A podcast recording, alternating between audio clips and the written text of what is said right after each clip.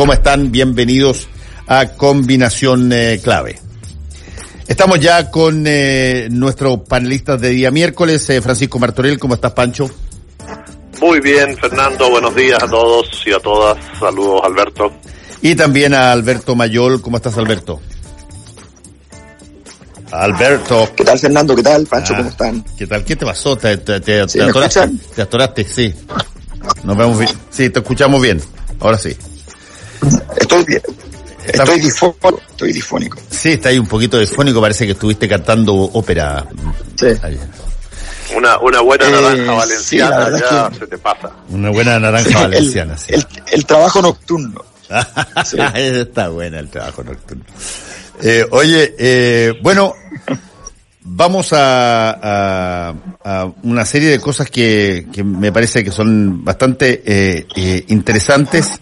Eh, sigue avanzando la convención constituyente eh, y eh, hay puntos donde me creo que hay eh, buen material para poder conversar. Por ejemplo, este concepto nosotros tenemos eh, como statu quo hace muchísimo tiempo una policía de carabineros que está eh, que para todos los efectos prácticos una policía de carabineros como en muchas otras partes del mundo que están muy mi- militarizada, que se les pasan armas, que tienen eh, vehículos, tienen una serie de, de instrumentos que la, la ley les confiere para resguardar el la seguridad pública y se está discutiendo en la eh, convención la posibilidad de desmilitarizar la policía. ¿Qué significa eso eh, a, tu juicio, eh, Alberto?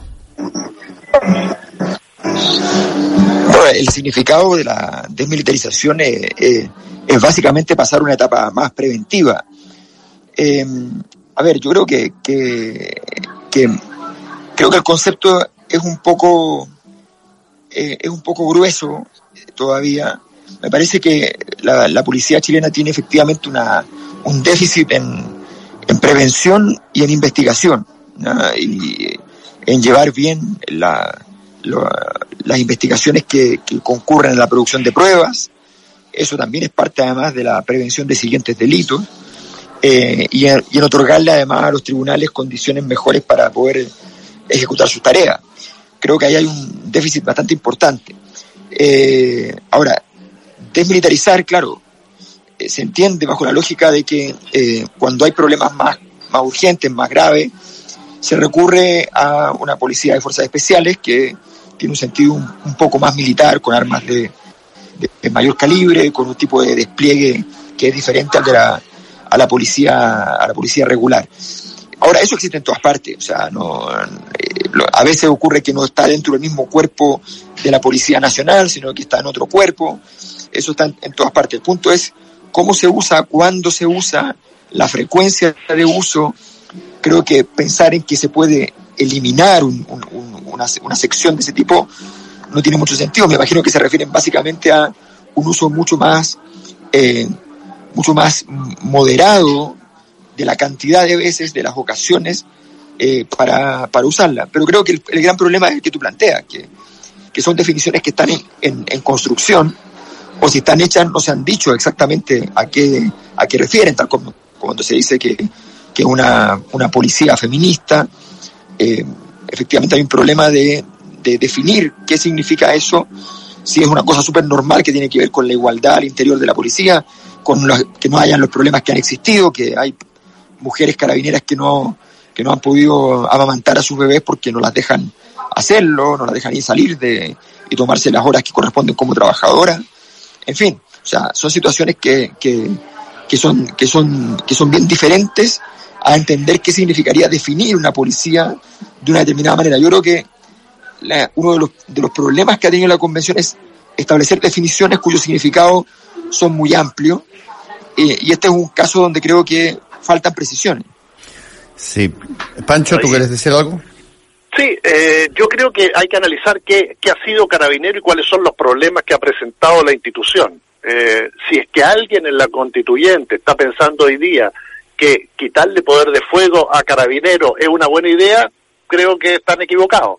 Creo que la palabra apunta, y ahí habría que ver el espíritu finalmente con que salga la ley, a, a quitarle la estructura militar que tiene Carabinero. Es decir, si tú pusiste a Carabinero en el Ministerio de Interior y Seguridad Pública, depende de la autoridad civil, ya no está en el orden ese del Ministerio de Defensa y ligado a las Fuerzas Armadas, tienes que cambiar su estructura militar y la estructura militar es la que ha permitido de alguna manera que esta institución se mande sola. Y cuando se manda sola y está jerárquica y tiene esta cosa del secretismo militar, etcétera, permite una serie de cuestiones que eh, hemos visto en este tiempo, es decir, desde las investigaciones internas se producen de una determinada forma que no debiera ocurrir, pero fundamentalmente también en los aspectos de la corrupción. Por lo tanto, creo que el espíritu de, de, de, de quitarle la lógica de policía militar apunta más a, a, la estructura, a la estructura jerárquica que hoy tiene y la dependencia para ubicarla bajo control político con el objeto de que eh, todo lo que pueda hacer a futuro eh, eh, se enmarque en esa, en esa línea apegada a los derechos humanos, con paridad de género, etcétera, que es lo que eh, plantea de alguna manera este, este articulado constitucional. Sí, ahora, estas son de las típicas eh, reformas, eh, Alberto y Francisco, que eh, son de las que se debieran ser mucho mejor comunicadas incluso que algunas otras, porque las el, el, la posibilidad de la ciudadanía de eh, entrar en contacto relativamente cotidiano con eh, la policía, no necesariamente porque se comete un delito, sino que por múltiples razones, es muy alta. Eh, y por lo tanto, eh, entender eh, cuáles son la, las funciones, ver cómo se, se de, desarrolla esa relación entre eh, policía y ciudadanía, eh, es algo que tiene que también materializarse de forma muy rápida si se van a cambiar sí, bueno, las cosas. Sí, yo, yo, creo, yo tengo la impresión de que, de que, de que uno de los, de, la, de, la, de los problemas por los cuales se, se le ha complicado la, la escena a la convención es que eh, ha hecho una constitución que es extensa, pero no precisa, porque uno podría decir, bueno, es extensa, pero es precisa. Si es extensa y precisa, claro, se entiende la extensión. Pero cuando tú abres muchos flancos y esos flancos no están cerrados porque cuando empiezas a cerrar ya no te funcionan los dos tercios.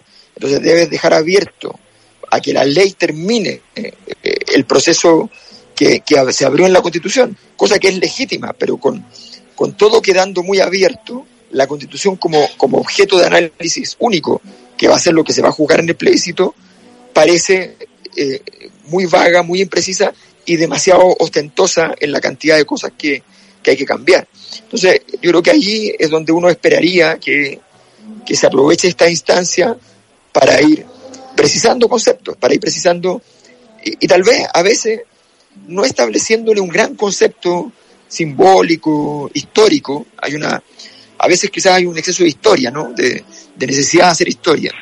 Eh, a veces es mejor decir claramente qué es lo que significa, eh, qué es lo que se está pensando cuando se habla de feminismo, qué es lo que se está pensando cuando se habla de desmilitarizar y, y sencillamente poner lo que estás pensando en específico y no poner un concepto genérico que mañana puede ser utilizado para muchas otras cosas. Para, para mañana eh, en, una, en un momento de, de, fiebre, para someter a un tribunal judicial a un problema porque sencillamente no se aplicó la perspectiva de género adecuadamente bajo ciertas perspectivas, bajo ciertas condiciones. Y obviamente eso no va, no va a prosperar, pero va a generar un, una, una irritación en el sistema que se podría haber evitado. Creo que hay mucho, que, que hay mucho todavía por hacer. Creo que esta semana, última semana han sido más bien un poco mejores para la convención, ha, ha, ido, mejorando, pero, pero el escenario es un escenario difícil y, y se necesita mayor claridad. Eh, yo insisto, la constitución puede ser larga, pero, pero si es larga y además deja mucho flanco abierto, no está cumpliendo el, el, la única virtud que podría tener el que, el que sea extensa. Sí, eh, Francisco. Yo, yo, ahí, claro, uno, uno plantea eh, la, las nuevas constituciones, las que se hacen a, a partir del, del, siglo XXI, tienden a, a generar y registrar muchos derechos, ¿no? Y a, y a dejarlos por manifiesto ahí. Y eso ha hecho que justamente, especialmente por los nuevos derechos, los derechos sociales, etcétera, eh, sean eh, articulados muy largos. Y estamos hablando de de, de, constituciones en todas partes, incluso hasta la constitución alemana, que tenía 160 artículos, tuvo que subir a 181, claro, ellos tienen Estado federado, es distinto el cuento, pero eh, acá podemos terminar con una constitución de, de 400. Y yo siempre me pregunté si era necesario eso, ¿no? Porque considerando eh, los tiempos que vivimos, las modificaciones tan rápidas que eh, se sufren día a día por la tecnología, por los nuevos derechos, por las cosas que van irrumpiendo, si no era eh, más útil hacer una constitución de poco articulado, fácil, movible, ágil, ¿no? Para los tiempos eh, que, que, nos toca vivir. Bueno, finalmente se optó por esta otra, donde efectivamente eh, hay cosas que van quedando en el vacío y uno espera que esta última semana con la comisión, la comisión de armonización, la comisión de derechos políticos, etcétera, y, y especialmente en el preámbulo que va a ser eh, lo que todos vamos a leer y, vamos a tener que aprendernos de memoria para recitarlo como hacen los argentinos, eh, quede, quede plasmado ese espíritu. Y luego veremos cómo se va cómo se va en esta transición, ¿no? que también es parte de, del trabajo de, esta de este último mes de la convención. Eh, y finalmente ahí leer este borrador y ver de qué manera van quedando esos derechos plasmados, de qué manera se van a implementar, cuánto va a tener que avanzar el próximo Congreso, pero todavía yo le pongo ficha a la, a la convención. Estoy convencido que este trabajo final de armonización va a permitir tener una, una, un borrador interesante, moderno, nuevo, con algunas cosas que no le van a gustar. Eh, eh, alguien por ahí hacía una, una dinámica del pollo, ¿no? Es decir, si uno ve un pollo no te gustan todas las presas, no te gusta el contre, no te gusta, eh, no sé, el corazón, pero si lo vas desmenuzando, finalmente te vas encontrando que tiene cosas muy buenas. Bueno, finalmente eso puede ser con nuestra constitución. Siempre va a haber algo que no nos va a gustar, pero el, el borrador creo que va a tener muchos aspectos que son para un Chile nuevo, distinto, que implementarlo quizás va a costar, pero que efectivamente eh, tiende a permitirnos avanzar hacia una sociedad de derechos. Sí, una de las cosas que probablemente va a pasar en estos próximos días, Alberto y Francisco, es que a raíz de que está ya en los últimos minutos de la convención para desarrollar este texto, probablemente eh, va a haber eh, una sobreexposición de todo lo que tiene que ver con la convención eh, y va a disminuir de alguna manera lo que hasta ahora había primado durante estos, este mes y algo, que era la eh, sobreexposición respecto a la instalación del nuevo gobierno, con todos los vaivenes y traspiés que ha tenido. Eh, pero eh, los eh, hechos eh, de baja probabilidad y alto impacto siempre están rondando y, y desde ese punto de punto de vista eh, hay un montón de materias que se están eh, tratando. Hay un, un eh, proyecto de ley eh, de seguridad pública que ha presentado el gobierno y hay un montón de hechos que se están dando frecuentemente que bueno hacen que esta esta esta prioridad eh, informativa entre la convención y el gobierno esté básicamente como un ping-pong, digamos. Sí, ¿sabes lo que? Mira, yo creo que, que hay varios factores ahí. El, pero hay uno que a mí me, me parece súper interesante porque eh, creo que parte importante de, la, de, de, las dificultades del gobierno y de la convención es que tú vienes, vienes de un lugar. Efectivamente, ese lugar de donde se viene es un lugar que, que perdió una, una gran batalla ideológica y cultural. El, el, modelo político, el modelo económico anterior fueron derrotados, fueron derrotados por esta nueva, por esta nueva formación de instituciones, de instituciones, fueron derrotados por este nuevo gobierno. Ahora, ¿fue derrotado todo lo anterior? No, yo creo que el gran problema de lo anterior es que prometió un sueño que nunca supo cumplir, pero que sigue siendo un sueño y quien crea que ese sueño no está presente, cometerá un error igual o peor que los anteriores. Ese sueño fue la promesa de llegar a ser un país desarrollado. Y el 2011 los chilenos incorporaron en su idea de desarrollo la idea de los derechos sociales. Pero eso no obsta del desarrollo económico. Era el, el gran sueño entonces era hacer realidad esta promesa que nunca se cumplió por parte de la concertación del crecimiento con equidad, pero no solo con equidad, sino que además con, con derechos sociales. Y esa, esa búsqueda de parecerse menos eh, a Estados Unidos, estaba con un académico español recién y me decía, ah, así que ustedes están en salir de Estados Unidos y meterse en Francia, me decía. Bueno, es una forma de resumir. Eh, claro, de, convertir un poco a, Chile en un país de un estado de bienestar. Bueno, sí, fantástico. El punto es que ese es el desarrollo, pero ese desarrollo no está en contradicción, ni mucho menos, al contrario, necesita una, un plan de desarrollo importante y eso yo creo que eh, con este ritualismo excesivo del gobierno, la convención, con esta mirada más bien integrativa, más de más social que económica y política, eh, hay una sensación de que no es un eje fundamental. Y esa sensación eh, es compleja porque yo creo que ese sueño sigue vigente. Ese sueño perdió herramientas, perdió, perdió actores, pero no, perdió, no se perdió el sueño. Francisco.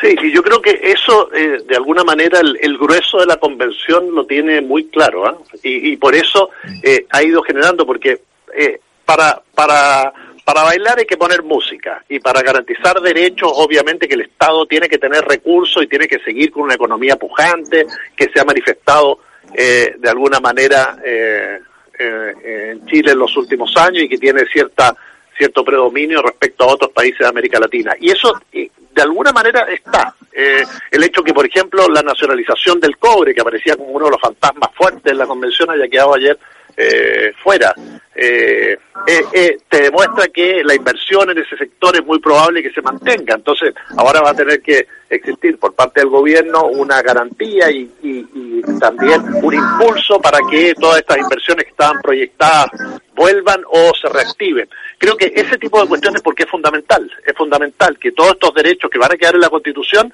sean financiables. Eh, y, y cuando lo fueron en algún momento, eh, eh, un sector que se opuso. Es decir, no estoy hablando que fueran completamente financiables, pero sí efectivamente el, el, el, el país pudo haber hecho un esfuerzo mayor en la búsqueda de, del crecimiento con, con igualdad eh, o con equidad. Eh, ahora, ese sector tiene que comprender que esos sueños siguen presentes, como dice Alberto, y que tiene que ser un poco más generoso, el sector que se opuso en el pasado. Y hay parte de la Constitución que obviamente van a afectar esos derechos, eh, los derechos de, de los sectores privados, pero efectivamente no tanto como para que el país se paralice, que es lo que plantean que ellos va a ocurrir, porque han quedado fuera justamente, como te decía, de la, de la normativa de la Convención. Eh, es, una tarea dura, además que eh, eh, toda esta implementación que va a ser en dos, tres, hasta cuatro años, también se va a entroncar o se va a, medir con lo que vaya pasando en el mundo. Hoy estaba viendo la, la inflación interanual en Alemania del 7,4%, es decir, la más alta desde 1981. Nosotros tenemos un interanual del 10,5%. Eh, el, en, marzo la inflación en Alemania fue sobre el 1%, es decir, estamos, estamos con índices, con el precio del dólar eh, elevadísimo, la guerra de Ucrania, los commodities, el petróleo, el gas, etcétera, todo eso va a afectar efectivamente que estos derechos garantizados eh, puedan ser eh, cubiertos si es que no nos va bien como país. Afortunadamente hay, algunas cosas que siguen pujantes en la economía nacional y en ese sentido va a ayudar. Sí, bueno. Pero aquí hay que tener paciencia, ¿no? Es decir, y la paciencia parece que es lo que menos todos tenemos hoy en Chile. Ahora, eh, para un país eh, básicamente exportador de recursos naturales, como somos nosotros, eh, teóricamente, de pronto, esta, esta súbita situación inflacionaria de pronto te podría incluso hasta beneficiar en determinados productos, pero al final tú eres un país que exporta eh, recursos naturales, eh, pero, te, pero importas todo el resto. Y por lo tanto, en ese, en ese neto final, hasta ahora la ecuación eh, no es benigna. Lo que pasa es que hay, hay, países que uno empieza a evaluar cuáles son aquellas cosas que efectivamente son necesarias de importar y cuáles no. ¿no? Y ahí, ahí es donde el, el, el hecho de calentar la economía o tener sobreconsumo en determinadas cosas que vamos desechando cada seis meses es donde eh, nos puede ayudar también a mirar el mundo distinto. Alberto. Sí, lo que pasa es que yo creo que si uno, si uno mira la tendencia larga, es que en general el, el impacto del consumo en el crecimiento era una de las variables fuertes. O sea, vivíamos un poco de lo que consumíamos.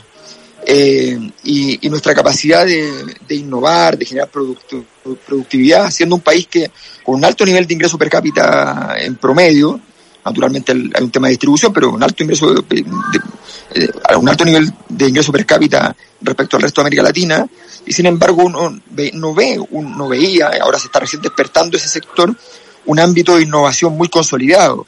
O uno veía, por ejemplo, que se hacen muchas investigaciones en, en muchas, muchas patentes en el mundo con, a partir de investigaciones hechas por académicos chilenos, eh, que son reconvertidas en patentes, pero no son patentes chilenas.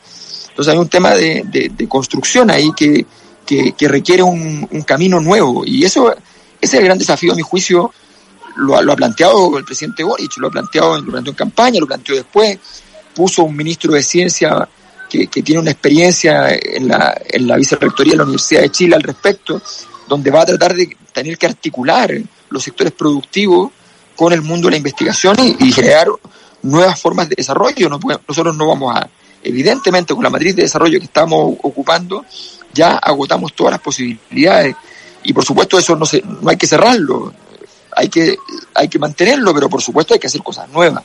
Y para eso se necesita mucha coordinación. Ese trabajo de coordinación espero que comience pronto porque estamos, tenemos poco tiempo en el fondo para poder generar una nueva base de, de desarrollo para Chile y una de las, de las deudas pendientes de este gobierno, de la convención y de toda la, el, la nueva élite eh, y también de la antigua, es tener un modelo de desarrollo más o menos consensuado, más o menos consensuado y suficientemente tecnificado para poder saber cómo se aplica eh, en los próximos años.